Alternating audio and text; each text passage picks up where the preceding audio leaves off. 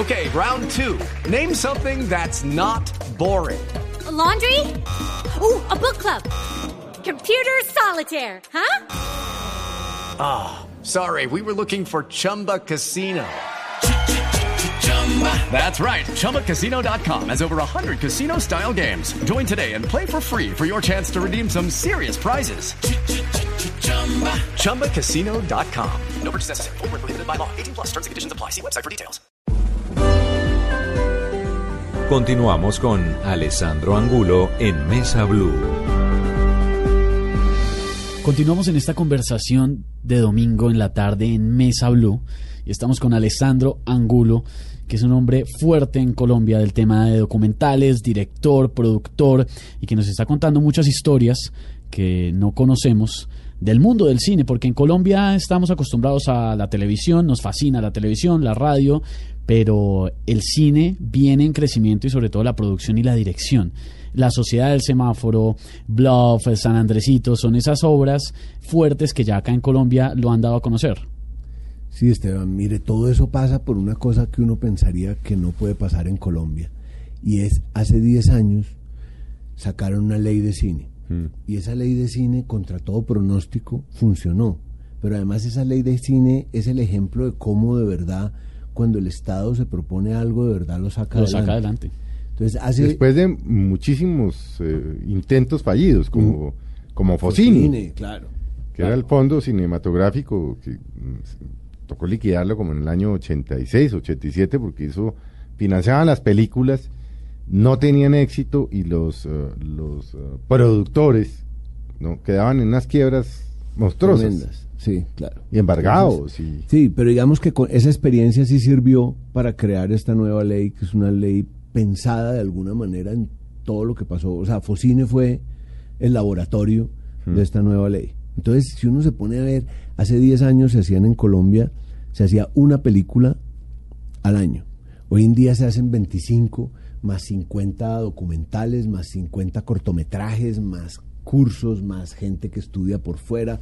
O sea, una ley logra crear una industria de la nada, una industria que yo creo que es importante porque cuenta nuestra historia y cuenta nuestra vida.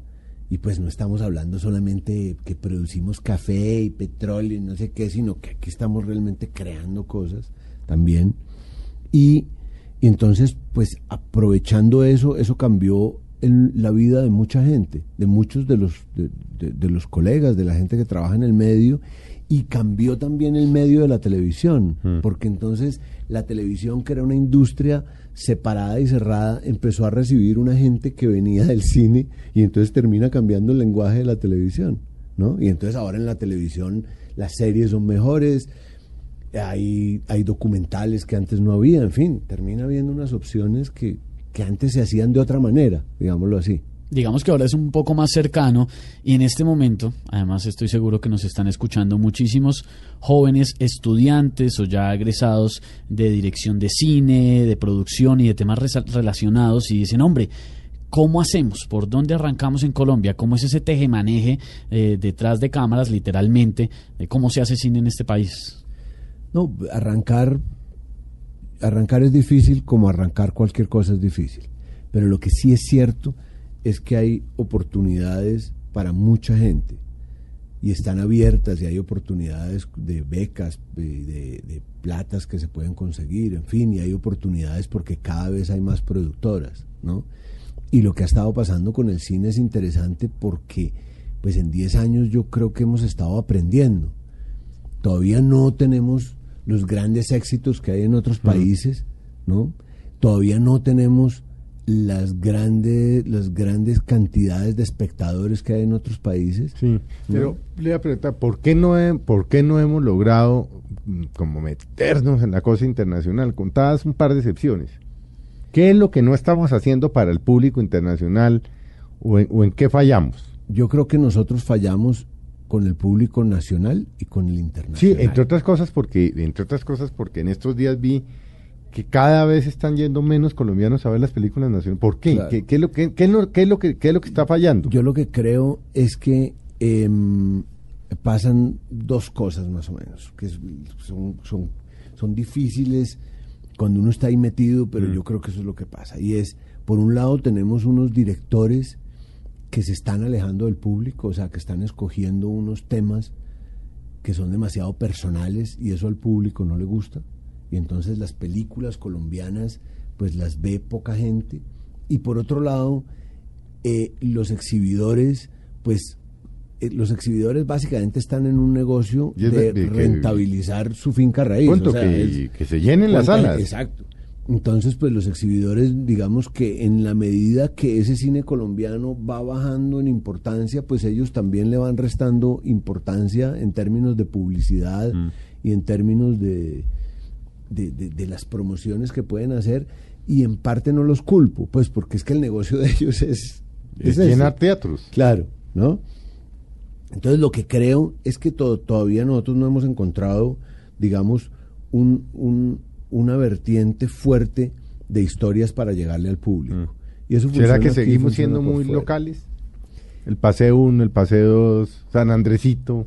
Yo no creo. O- pues, ¿qué, yo- qué es lo que nos pasa? Porque, No bueno, por ejemplo, Argentina lo ha logrado, México, bueno, ni hablar, pues, México tiene 50, 60 años de historia de cine, ¿no? Sí.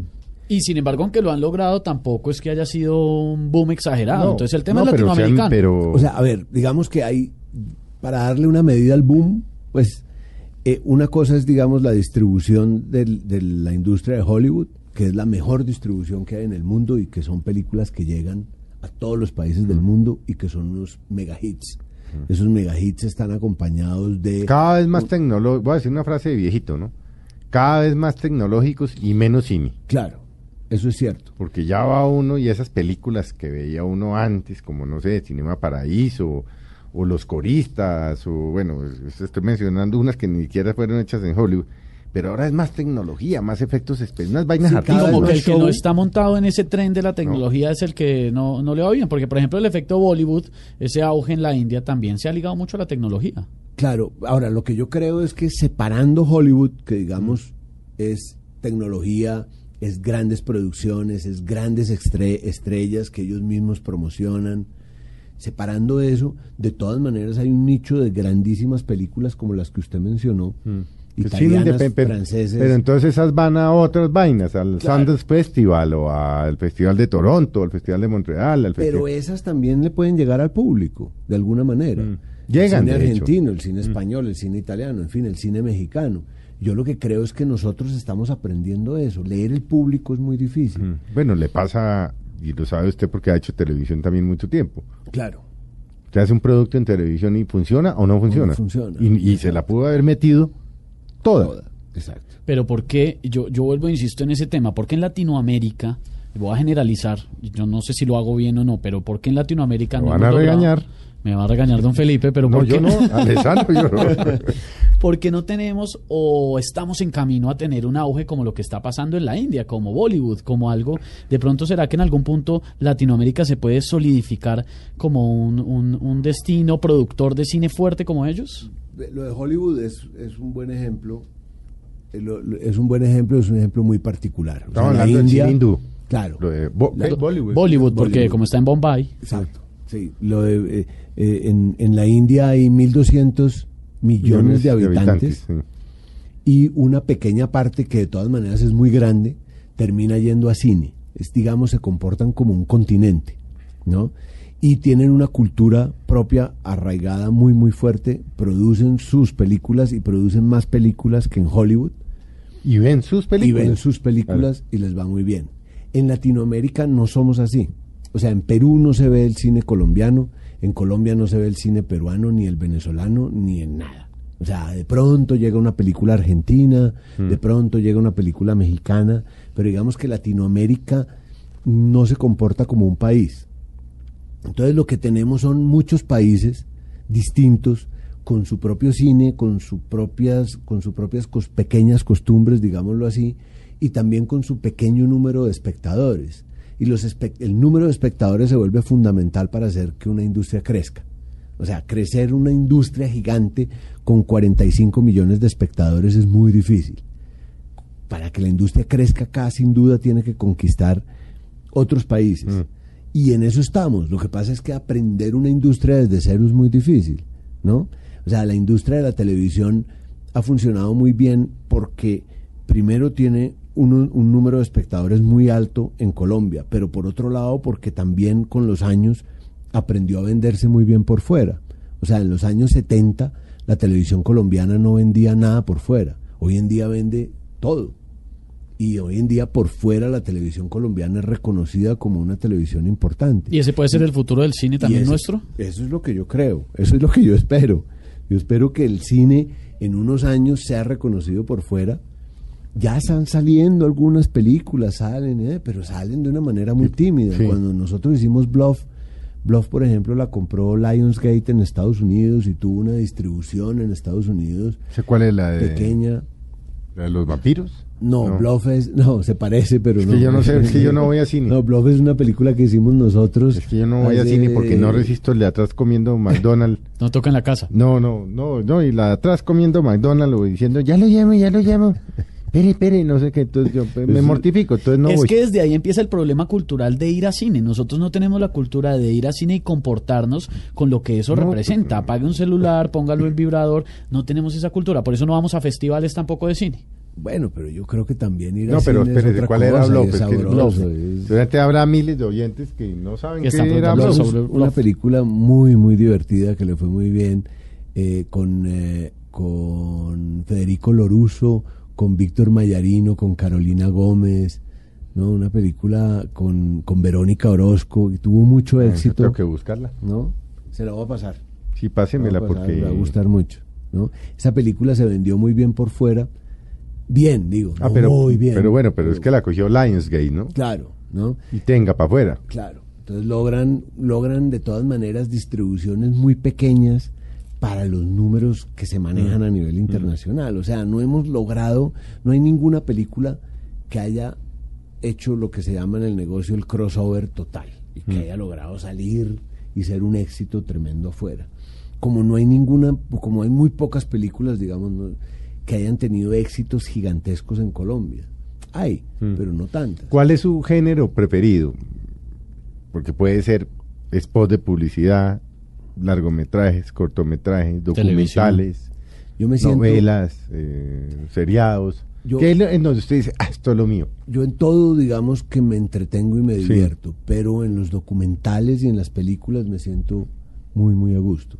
¿no? Es decir, son trabajos más pequeños, más personales, y siento que, que, pues, es, una, es una maravilla poder contar esas historias así. Así sean totalmente distintos un documental de, un, de una película. ¿no? Y es antipático preguntarle, porque eso sería como escoger entre los hijos cuál es el favorito, pero de todas esas obras, y sobre todo las que sabemos que son muy reconocidas, ¿hay alguna que especialmente Alessandro dijo, me encanta, la quiero muchísimo, la disfruté o fue un momento de mi vida importante?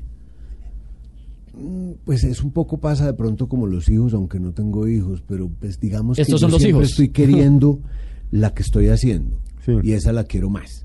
Y las otras mm, es difícil que las vuelva a ver. O sea, soy mal padre porque las abandono, no las vuelvo Las a ver. deja hace un tiradas. documental, No lo vuelvo, o sea, sale veo- el documental y listo. Lo veo diez mil veces antes de que salga. No, 10 mil no, porque yo trabajé con usted en el de Pablo Escobar. Claro. Entonces Que- hubo que que- verlo, verlo, verlo, verlo. Eh, Alessandro pues, era productor y director general y yo codirector y eso lo veía uno horas y horas y horas, cada escena, cada minuto. Claro. Después no quiere uno volverlo a ver. y después ya no lo vuelvo a ver porque pierdo el interés, eso ya pasó, ¿no? Aunque me gusta el recuerdo. Mm. Ay, pero a uno le debía pasar eso también con los hijos, ¿no? Ay, no, después de no, cuatro con los cagadas. hijos no, con los amores de pronto, con los de hijos cuatro no. cagadas no verlos. No, o cada vez menos. No, ¿no? cuatro son muy pocas. Uno Ah, de hijos se equivoca genial. muchísimo. No, No, sé, imagínese digo que yo, los no. papás no lo Lo ha visto, lo ve no tanto, lo lo ve tanto que un día dice, ay, no me mamé.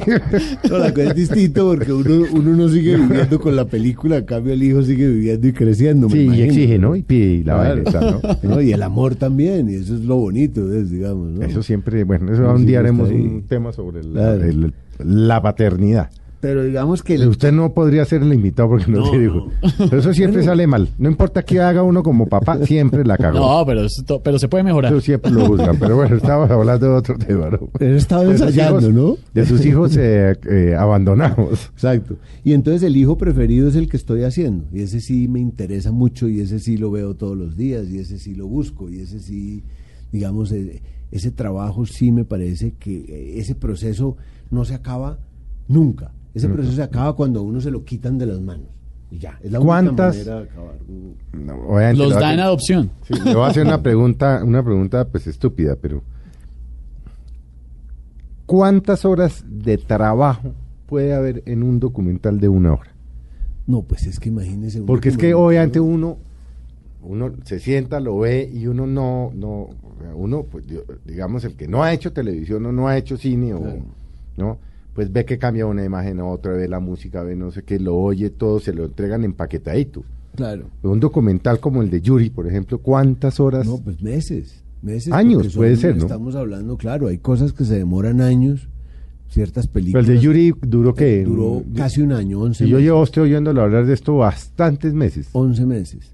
El de, el de Pablo, los tiempos de Pablo Escobar que hicimos, pues nos demoramos ocho meses Sí. haciéndolo, Mm. entre una cosa y otra. Muchas horas, sí. Entonces son muchas horas de trabajo, no solo... Muchas horas de edición. Un equipo entero. Ahí fue que conocí yo a Yuri, porque Yuri fue el que hizo la música. Claro. fue el Que hizo otra faceta que yo no le conocía a Yuri, Claro. que hizo la música de los tiempos de Pablo Escobar. Sí, claro. Eso fue una... Mire, eso fue un oficio que la persona que trajo a Yuri a ese oficio es la, la actriz Adriana Arango. Adriana Arango eh, le pidió a Yuri que hiciera la música para una película que ella hizo. ¿no? Y después de eso, entonces, pues ahí, y ahí coincidencialmente lo conocí yo y lo trajimos para lo de Pablo Escobar. Nunca había musicalizado. Antes. nunca había musicalizado antes, no. Fue algo nuevo y hizo la música de la serie, ¿no? La serie de, de- El Patrón del Mal. Muy bueno. Ah, también. Muy bueno, Ve. claro. Sí, él también la hizo. No, Claro, pues yo no muy sabía. bueno. Muy, muy bueno, Sí, muy, muy bueno. Y lo del documental. Y muchas horas detrás. No, pero volviendo al tema de las horas, eso son miles de horas, miles, Claro. literalmente, ¿no? Pues es que son meses, es que son meses donde uno Mm. todos los días se reúne y ve paso a paso qué es lo que está ¿Y pasando. cuándo, en qué momento dice uno, bueno, ya estuvo? No existe. Hasta que le dicen a no uno, existe, ¿o no? sale al aire Sí. mañana, ¿está mí o está? Siempre hay alguien que viene, me quita el, El niño de los brazos. Y me dice, ya, esto sale al aire mañana. Si no, yo Usted puede seguir y seguir y seguir y seguir y Claro. seguir Por y seguir. siempre. Uno siempre quiere mejorarle algo, cambiar algo. Es, un, es tremendo. ¿sí? Uno no quiere terminarlo además porque es un trabajo muy sabroso. Como los hijos, los hijos también quieren, los papás quieren siempre eh, mejorarle algo, cambiarle algo a los hijos. Lo mismo, es como un proceso, es una paternidad, pero literalmente es que se lo quitan de los brazos, pero porque ya es el momento de que crezca y de que lo conozcan. Sí, pero nunca, nunca acaba. Eh, ¿Qué viene? Pues- ¿En qué anda? En este momento estamos trabajando una serie para Caracol divertidísima, muy, muy buena, que se llama Los hombres también lloran. Mm. Y que va a salir en algún momento del año entrante. Sí, eso es, van guardando. Claro. ¿no? Y estamos en esas, estamos trabajando. Venga. Alessandra, ¿a usted le gustan las novelas? A mí me encantan las Porque novelas. no ve que muchos de los directores y esto es- dicen, no, las novelas es un género ahí como medio chimbo y no sé qué. no". No, a mí- ¿Cuál es el encanto de las novelas en nuestra cultura? El encanto de las Porque uno, novelas. entonces, claro, en Estados Unidos hay unas novelas que duran, han durado 30, 40 años, Sí. pero no tienen esos ratings que tienen las novelas colombianas, pues, y peruanas. y- Y mexicanas. y me- ¿Por qué nos gusta tanto la novela? Yo creo que nos gusta la novela porque es una fábula. Y Mm. todas las fábulas son muy bonitas, muy bonitas. A mí me gustan los cuentos y me siguen gustando los cuentos infantiles. Y cuando yo era niño y veía telenovelas con, con, con, con la nana que me crió, con Lastenia Rubiano, pues a mí me ¿Se gustaba. llamaba ese la nana las tenias? Las Tenia Rubiano. De milagro no se llamaba las tenias rojas del porrazo, ¿no? De milagro, ¿no? Yo las nunca- tenias era su nana. De hecho, Lastenia, yo por ese Lastenia. chiste no sabía, pensaba que era solo un chiste, no tenía ni No, idea ay, que la Astenia claro. era un nombre nombre, tan conocido. Sí. ¿Y ella veía novelas? maravillosa, y ella veía novelas. Sí. Y yo veía novelas al lado de ella. Muchacha italiana viene, Viene a a casarse. sí. ¿no? Y ese tipo de novelas. Usted tal vez era muy chiquito cuando simplemente María. Y simplemente María. Debió tocar, tocó, pero ya, ya, pero, ¿no? eh, Los ricos también lloran. Claro, de la fábula. Mm. ¿no? Una maravilla. Una Y eso es lo que nos hace tan adictos a las novelas. Yo creo que eso es lo que nos hace tan adictos. Y para mí, para, para mí, para hacerlas, digamos, se necesita más que una adicción a verlas, se necesita es una adicción a querer contar el cuento. Pero es, Es por qué? Porque en la novela porque en la novela nos es, es inspiracional o porque O aspiracional. o aspiracional o, o porque el anta- protagonista y el antagonista qué es lo que qué es lo que le, le- No, yo lo que creo realmente es que es el cuento de la fábula, es el cuento de un personaje que está en una situación y ese personaje tiene que salir de esa situación cómoda que tiene por el motivo que sea Mm. y tiene que luchar contra una cantidad de adversidades para salvar su propia vida, para salvar su amor, para salvar su bienestar, lo que sea, su familia, ¿cierto? Y después de luchar, ese personaje no vuelve nunca a ser el mismo. Ese personaje va a ser otro, mejor, peor, lo que sea, pero va a ser otro, casi siempre mejor en la novela. Entonces yo creo que esa que es la historia de, de- de las fábulas nos gustan a todos, nos gusta oírlas, nos gustan que nos las cuenten, pero nos gustan desde la época de los griegos y seguramente desde la época de las cavernas, pues. Pero entonces, ¿por qué? Listo, eh, hagamos un paralelo. Esa descripción que estamos haciendo de las novelas es también muy similar a la descripción que podemos hacer eh, del cine. Porque, ¿cómo hacemos, Alessandro, para volvernos adictos al cine? Que eso sí es sería algo tremendamente positivo culturalmente en Colombia. tenemos que buscar esas historias que seducen al público, esas historias que seducen al público de cine, que es un público distinto al de televisión.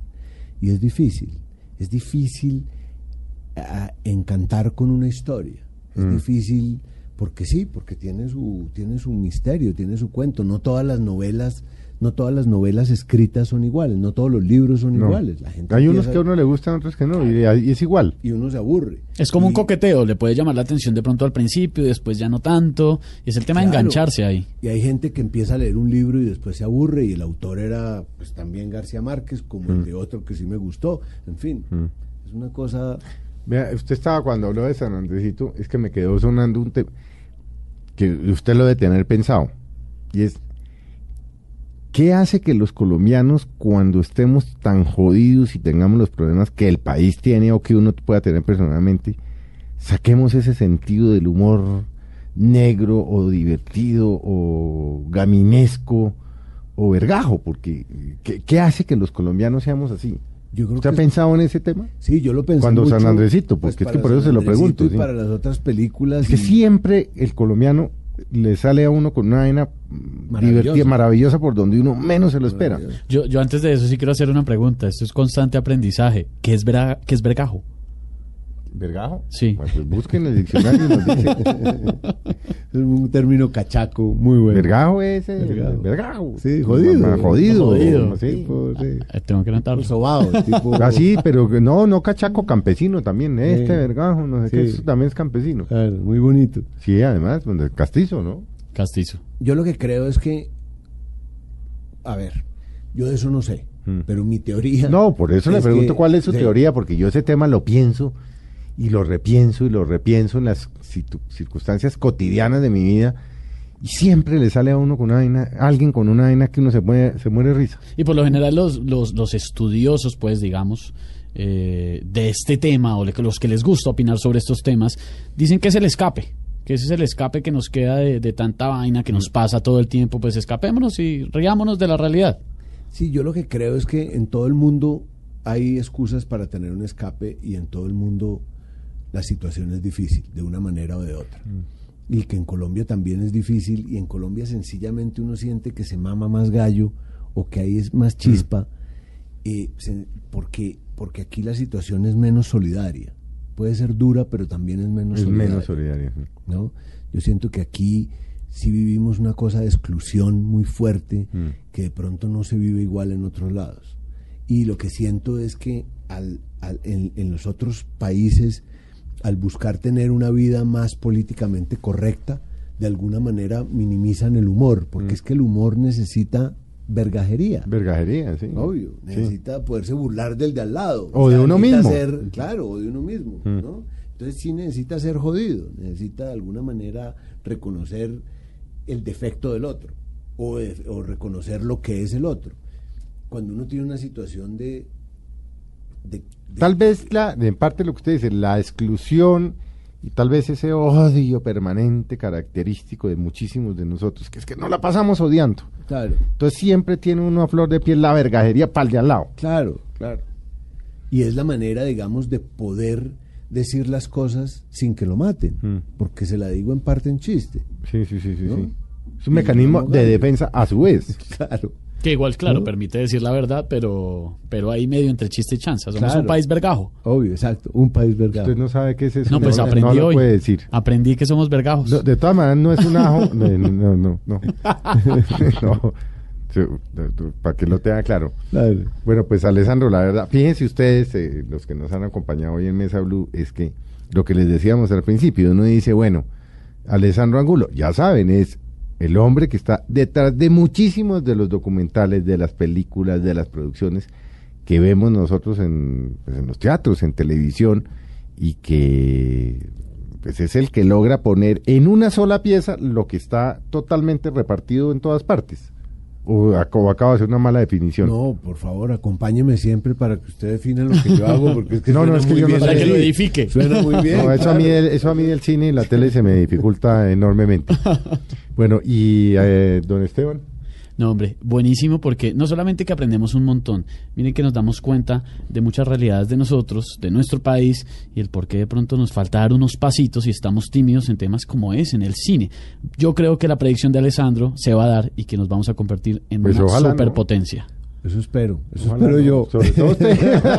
No, y podemos, somos vergajos, entonces se puede lograr. Ale- eh, se quedó con la, paga- la Se palabra. No, me fue buenísimo. Bueno, Alessandro, muchas gracias por haber estado con nosotros. No, ustedes, qué charla tan sabrosa. Usted sabe que esta es su casa, ¿no? Gracias, aquí volveré. Domingo que, domingo que no tenga mucho que hacer, llame y. Vengo. Acá almorzamos, la pasamos Sí, sí, rico. Aquí la pasamos rico.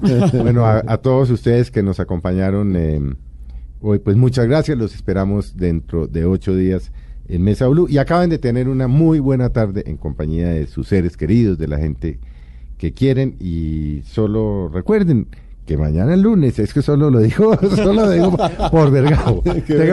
Por vergao, sí, bueno. Y ya es diciembre, además. Tengan muy, muy buena tarde todos ustedes.